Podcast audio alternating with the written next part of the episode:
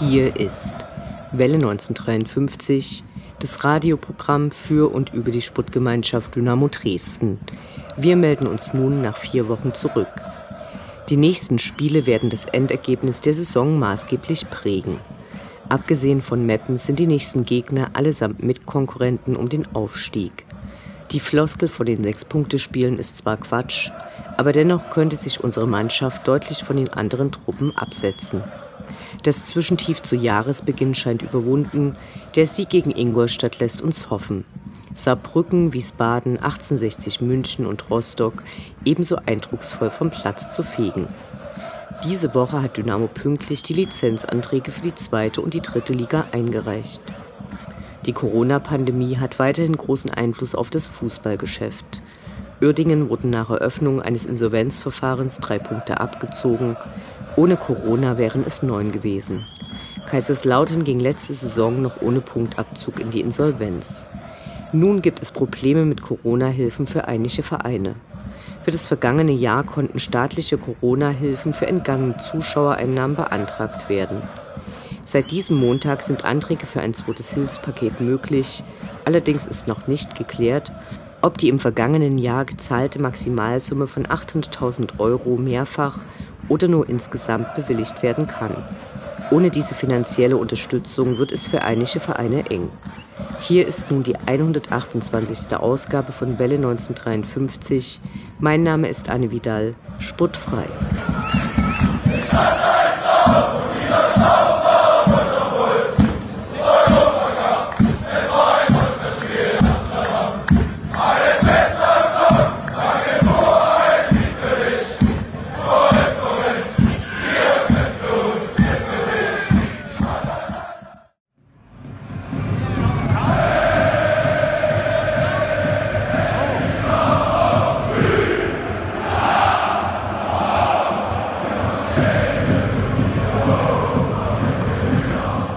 Der Blick zurück. Was ist passiert? Was war großartig? Was hätte nicht geschehen dürfen? Infos zu den absolvierten Liga- und Pokalspielen.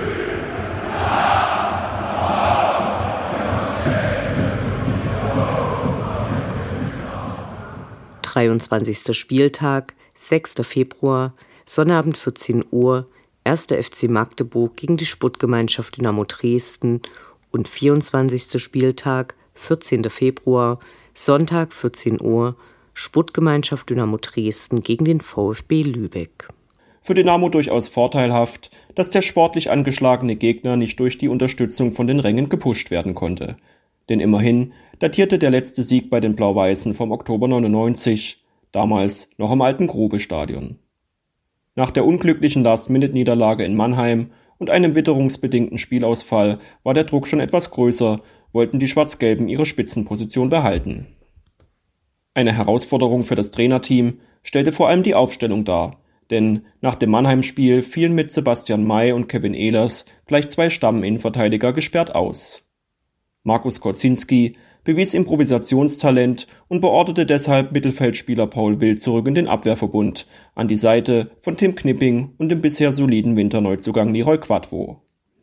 In der Offensive kam Neuzugang Heinz Mörschel zudem zu seinem Pflichtspieldebüt und verdrängte damit Marvin Stefaniak aus der Startelf. Vor allem letztere Entscheidung erwies sich als guter Griff, denn der gebürtige Dominikaner überzeugte mit einem guten Mix aus Physis und Technik. Nicht ganz überraschend also, dass er am Ende auch als Torschütze des goldenen Treffers in Erscheinung treten konnte. Durch einen Querschläger des Magdeburger Kapitäns profitierend, stand er plötzlich unbedrängt im 5-Meter-Raum und stach eiskalt zu. Die Gastgeber waren insgesamt zwar ein unangenehmer Gegner und hatten vor allem in der ersten Hälfte durchaus die Chance, selbst in Führung zu gehen, Über die gesamte Strecke des Spiels schafften sie es jedoch zu selten, die Goldfüße trotz uneingespielter Abwehr in Bedrängnis zu bringen. Dynamo wiederum verpasste es in der Schlussphase den Deckel zuzumachen, so dass es bis zum Schluss ein spannendes Ostduell war, in dem sich die Sportgemeinschaft schließlich durchsetzen konnte. Ein wichtiger Dreier, der die Mannschaft zurück in die Erfolgsspur brachte. Zur Feier des Tages gab es abschließend noch ein feuriges Empfangsspalier bei der Rückkehr in der Dresdner Südvorstadt. Nach dem Erfolg gegen die Maggis stand eine Woche später das nächste Duell gegen ein Kellerkind an. Der VfB Lübeck, seines Zeichens Tabellenletzter, war zu Gast. Den glücklichen Sieg im Hinspiel noch im Hinterkopf habend, sollte Dynamo entsprechend gewarnt sein, das Spiel nicht auf die leichte Schulter zu nehmen. Die Rückkehr von Kevin Ehlers nach abgesessener Rotsperre sorgte im Vorfeld für etwas Entspannung in der Abwehr. In der Offensive jedoch musste der gelb gesperrte Ransford Yeboah Königsdörfer ersetzt werden, was dem überraschenden Winterrückkehrer Niklas Kreuzer zu seinem Comeback verhalf. Diese Entscheidung sollte sich sportlich direkt auszahlen, denn Kreuz, wie ihn alle Schwarz-Gelben nennen, fügte sich trotz fehlender Spielpraxis gut ins schwarz-gelbe Gefüge ein, überzeugte vor allem mit starken und platzierten Flanken. Die Goldfüße hatten das Spiel sichtbar im Griff. Den Führungstreffer erzielte Christoph da Ferner nach starker Ecke von Paul Will bereits nach elf Minuten. Letzterer trat kurze Zeit später selbst als Torschütze in Erscheinung und erzielte nach toller Einzelleistung das 2 zu 0. Eine Elfmeterentscheidung kurz vor der Pause sorgte noch einmal für etwas Spannung. Der Lübecker Schütze jagte den Ball jedoch so hoch in den Himmel, dass dieser in Nicht-Corona-Zeiten im benachbarten Arnoldbad wohl für ein nettes Planscherlebnis gesorgt hätte. Nach gut einer Stunde machte Comebacker Niklas Kreuzer schließlich seine Geschichte rund und erhöhte unbedrängt auf 3 zu 0. Ein weiterer Elfmeter für Lübeck, der diesmal auch genutzt werden konnte, brachte die Gäste zwar auf die Anzeigetafel, aber nicht mehr zurück ins Spiel, so dass die Goldfüße einen verdienten Heimsieg einfahren konnten und die Tabellenführung damit ausbauten.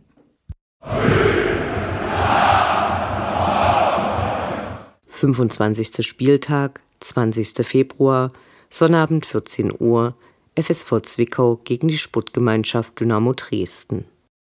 Im Vorfeld der Partie gegen den FSV Zwickau stand die langjährige und inzwischen auch im Mainstream der Vereine verankerte Fanfreundschaft im Mittelpunkt. Die Westsachsen initiierten ihrerseits eine Geisterticket-Aktion, an der sich Anhänger beider Clubs zahlreich beteiligten und für ein, zumindest monetär betrachtet, ausverkauftes Haus sorgten. Auf der Gegentribüne wurden die Sitze entsprechend präpariert, sodass der Schriftzug Ene Bande sowie die Logos beider Vereine zu sehen waren. Zudem hielten die Kapitäne vor dem Spiel ein Banner mit dem Text Mit Abstand beste Freunde in die Kamera, eine lieb anzusehende Aktion, welche vor allem auf den in der Pandemie notwendigen, aber nicht immer einfach einzuhaltenden Abstand zu geschätzten Mitmenschen anspielt. Für die anstehenden 90 Minuten sollte für Freundschaft jedoch kein Platz sein, denn während Zwickau noch Punkte gegen den Abstieg benötigt, geht es für Dynamo darum, die Führung in der Tabelle zu behaupten.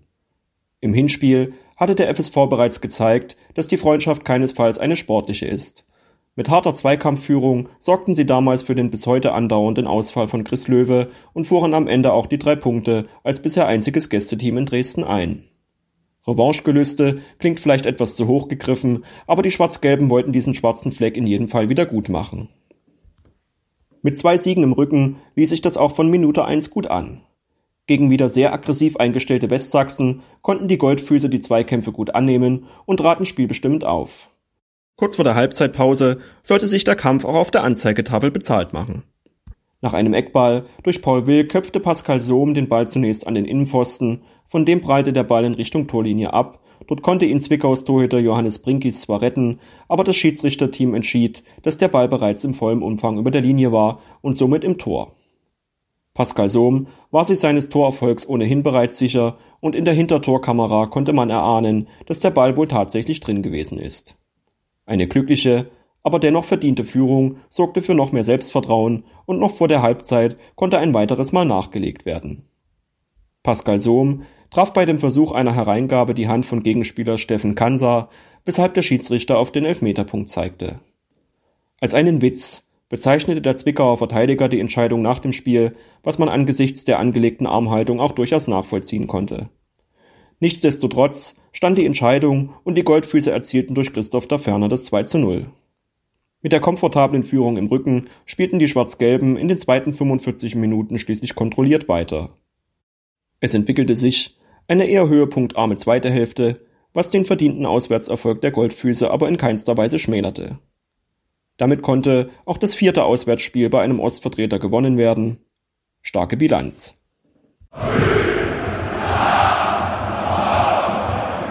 22. Spieltag, 24. Februar, Mittwoch 19 Uhr, Sputtgemeinschaft Dynamo Dresden gegen Bayern München 2 und 26. Spieltag, 27. Februar, Sonnabend 14 Uhr, Sputtgemeinschaft Dynamo Dresden gegen FC Ingolstadt 04. Eher kurzfristig setzte der DFB das ausgefallene Spiel gegen die zweite Mannschaft des FC Bayern München in dieser Woche an. Für Dynamo besonders unglücklich, da diese englische Woche ausgerechnet vor dem Spitzenspiel gegen den FC Ingolstadt eingeschoben wurde, während die Audistädter eine komplette Woche spielfrei hatten. Wie erst später bekannt wurde, saß Gästetrainer Holger Seitz zudem unerlaubterweise auf der Bank, obwohl er aufgrund einer Gelbsperre eigentlich nicht dem Spiel hätte beiwohnen dürfen. Bei den Schiedsrichtern war eine entsprechende Info jedoch scheinbar nicht hinterlegt. Aber wie Trainer Markus Kautzinski im Vorfeld richtigerweise anmerkte, bringt alles Jammern und Meckern wenig, stattdessen muss die Situation entsprechend angenommen werden. Trotz der Ausfälle routinierter Spieler hat Dynamo nach wie vor einen sehr breiten und qualitativ hochwertigen Kader zur Verfügung, der auch in eng getakteten Wochen eine gesunde Rotation möglich macht, ohne an sportlichem Wert einzubüßen. Dies ermöglicht sogar den Luxus, Kapitän Sebastian May nach abgesessener Rotsperre erst einmal auf der Bank zu lassen – da seine Vertreter zuletzt eine sehr gute Figur in der Abwehr abgegeben haben. Gegen die zweite der Bayern erwischte Dynamo zunächst einen guten Start. Direkt der erste Eckball sorgte für die Führung durch Christoph da Ferner. Doch diesmal konnte der Treffer nicht für die erhoffte Spielsicherheit sorgen. Die Gäste blieben gefährlich, hätten sogar unmittelbar am Anschluss direkt ausgleichen können. Einer gemeinschaftlichen Rettungstat durch Kevin Ehlers und Kevin Broll ist es jedoch zu verdanken gewesen, dass es vorerst bei dem Spielstand blieb. Offensiv wirkten die Schwarz-Gelben etwas müde. Sie versuchten, das Ergebnis zwar weitestgehend zu kontrollieren, zu mehr reichte es an diesem Abend nicht. Nach 68 Minuten kam die Münchner zu einem Freistoß in aussichtsreicher Position. Schon fast mit Ansage erwischte Maximilian Welzmüller den Ball perfekt schoss ihn scharf an der Mauer vorbei ins lange Eck, das Kevin Broll infolge falscher Spekulation verwaist ließ. 1 zu 1. In der Folge witterten die Gäste aus dem Süden Morgenluft und schafften es mit gefährlichen Tempodribblings, Dynamos Abwehr für Herausforderungen zu stellen. Erst in der Schlussphase wachten die Schwarz-Gelben auf und drückten die Bayern nun hinten rein. Die größte Chance hatte Niklas Kreuzer, traf jedoch nach feiner Direktabnahme nur knapp den Pfosten. Diese letzte große Chance im Kopf sowie die verschenkte Führung ließen das Remis schließlich als Rückschlag erscheinen. Doch angesichts der neuerlichen Serie und zehn Punkte aus vier Spielen sieht das Gesamtbild nicht schlecht aus. Durch den Punkt konnte zudem der Vorsprung auf vier ausgebaut werden, was den Ingolstädtern auch mit einem Sieg im direkten Duell nicht zum Führungswechsel an der Spitze verhelfen sollte. Diesem Spitzenspiel galt nun drei Tage später die volle Aufmerksamkeit. Als Mentalitätsspieler kam Kapitän Sebastian May zurück in die Startelf um vor allem Trash-Talker Stefan Kutschke auf der Gegenseite Paroli zu bieten. Das Spiel begann wie zu erwarten war sehr zweikampfbetont und zunächst ohne größere Torszenen. Erst nach 38 Minuten brachte eine Elfmeterentscheidung die gewünschte Würze in die Partie. Ransford Jeboa Königsdörfer wurde im Strafraum gelegt, den fälligen Strafstoß verwandelte schließlich Heinz Mörschel zum 1 zu 0, was das Spiel nachhaltig verändern sollte. Denn plötzlich hatten die Schwarz-Gelben die Räume und nutzten diese noch vor der Pause zum 2 zu 0, nachdem sich Ransford Jeboa Königsdörfer nach sehenswerten Doppelpass bis vor den Strafraum dribbelte und platziert links unten abschließen konnte. Ein Spiel, was zunächst nicht danach aussah, ging mit einer komfortablen Führung in die Pause. Erwartet werden konnte eine wütende Angriffsphase der Gäste zu Beginn der zweiten Hälfte. Doch die beiden späten Nackenschläge vor der Halbzeit verunsicherten die Ingolstädter auch nach Wiederanpfiff. Mit dem ersten Konter konnte Pascal Sohm direkt zum 3 zu 0 nachlegen. Dies sorgte im Spiel Dynamos nun für die endgültige Sicherheit und bei den Ingolstädtern für den Knockout. Besonders Stefan Kutschke, der sich in der Folge mit dem Schiedsrichter anlegte und obendrein noch Sebastian May abschoss, war die Frustration sichtlich anzumerken, weshalb sein Arbeitstag auch frühzeitig zu Ende war. In der Nachspielzeit erzielte Dynamo noch das vierte Tor. Ein Eckball der Ingolstädter konnte mühelos abgewehrt werden und nach einem Pass in den Lauf von Lukas Stor sprintete der Slowene allein auf weiter Flur in Richtung K-Block, ließ den Gästetorhüter als Statist zurück und schob den Ball ins leere Tor. Mit einem souveränen 4 zu 0 schickten die Goldfüße also den bis dahin auf Tabellenplatz 2 gelegenen FCI nach Hause und untermauerten vorerst eindrucksvoll die eigene Spitzenposition. Unendlich sind die Weiten des Universums der Sputtgemeinschaft Dynamo Dresden. Alles rund um die SGD.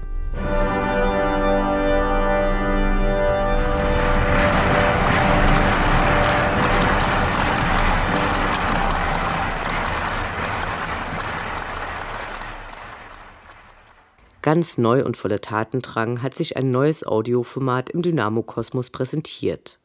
Seit dem Februar gibt es den neuen Hashtag SGD1953 Dynamo Fan Podcast. Die drei jungen Macher widmen sich wöchentlich einer sehr ausführlichen Spielanalyse. Mindestens für alle Taktikfüchse wird hier reichlich Futter geboten. Wir wünschen den Jungs viel Erfolg und Durchhaltevermögen. Währenddessen hat Jens Umbreit mit seinem Podcast Rasengeflüster die 101. Ausgabe veröffentlicht. Wir gratulieren. Lange waren Jens Umbreit und Ex-Dynamo Sebastian Schuppan die Protagonisten des Rasengeflüsters, bevor letzterer Ende der Saison 1920 den Aufstieg mit den Würzburger Kickers in die zweite Liga schaffte, seine aktive Karriere beendete und nun als Sputtdirektor in Würzburg tätig ist, weshalb er keine Zeit mehr für den Podcast hat. Nach längerer Pause wird nun wieder regelmäßig gesendet. Dafür spricht Jens Umbreit mit verschiedenen Journalisten und Fußballprotagonisten. Als häufiger Gast zeichnet sich aber zunehmend Benny Kirsten ab, mit dem er kurzweilig die dritte Liga und alle möglichen Fußballthemen bespricht. Ausrufezeichen!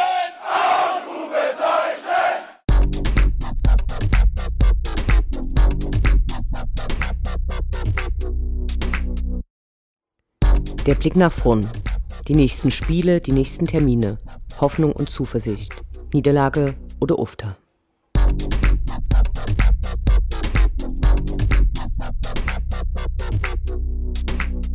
Siebenundzwanzigster Spieltag, 6. März, Sonnabend 14 Uhr, SV Meppen gegen die SGD. Schon wieder eine Auswärtsfahrt ohne Fans, es geht an die holländische Grenze zum SV Meppen, der derzeit mit 30 Punkten auf Platz 13 steht. Nach einem schwachen Saisonstart und einer Corona-Zwangspause, bei der einige Spieler heftig erkrankt waren, hat sich die Mannschaft stabilisiert und schaffte unter Cheftrainer Thorsten Frings Ende des letzten Jahres eine Serie von vier Spielen ohne Gegentor. Ihre letzten beiden Heimspiele haben sie mit 3 zu 2 gegen Unterhaching und 2 zu 1 gegen den Halschen FC gewonnen. Hier sollte sich Dynamo strecken, damit dies nicht zu einer Serie ausgebaut werden kann. Eine Besonderheit Meppens.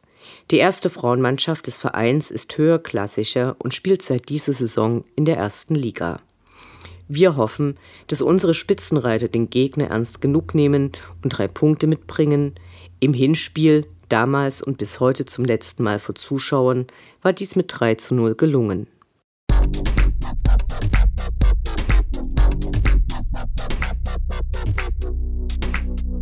Achtundzwanzigster Spieltag, 13. März, Sonnabend 14 Uhr, Sputtgemeinschaft Dynamo Dresden gegen den 1. FC Saarbrücken.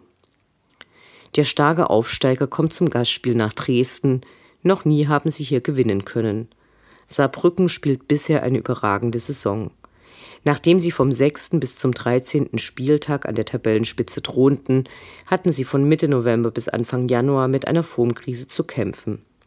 Seitdem läuft es wieder, die letzten vier Spiele haben sie allesamt gewonnen.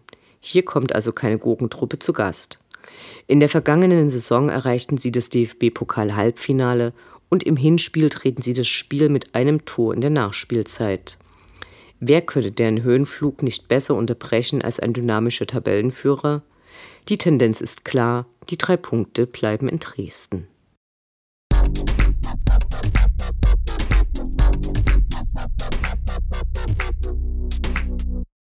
Neunzehnter Spieltag, 17. März, Mittwoch 19 Uhr, Sputtgemeinschaft Dynamo Dresden gegen den SVW in Wiesbaden. Ursprünglich war das erste Nachholspiel für den 10. Februar geplant. Mit dieser Partie kann dann die Hinrunde endlich abgeschlossen werden. Im vergangenen Jahr stiegen die Wiener gemeinsam mit Dynamo aus der zweiten Liga ab. Davor spielten sie zehn Jahre am Stück in der dritten Liga.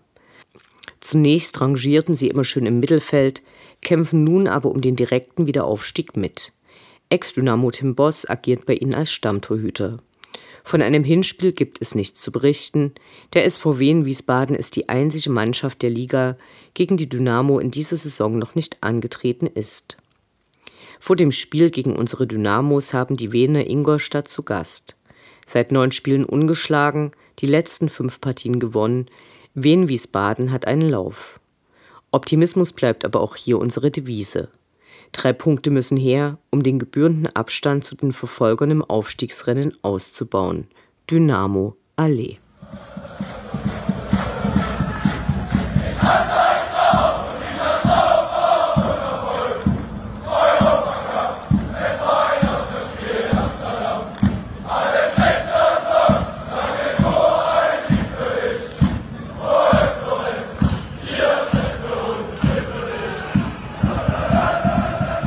Das war Welle 1953, das Programm für und über die Sportgemeinschaft Dynamo Dresden. Eine neue Sendung über die SGD, uns, die Fans und alle Neuch- und Widrigkeiten auf dem Weg zum Europapokal gibt es in zwei Wochen bei Coloradio und zum Nachhören im Internet auf welle1953.net als Podcast, den ihr selbstverständlich abonnieren könnt, um keine Sendung zu verpassen. Mein Name ist Anne Vidal. Auf Wiederhören bis zum nächsten Mal.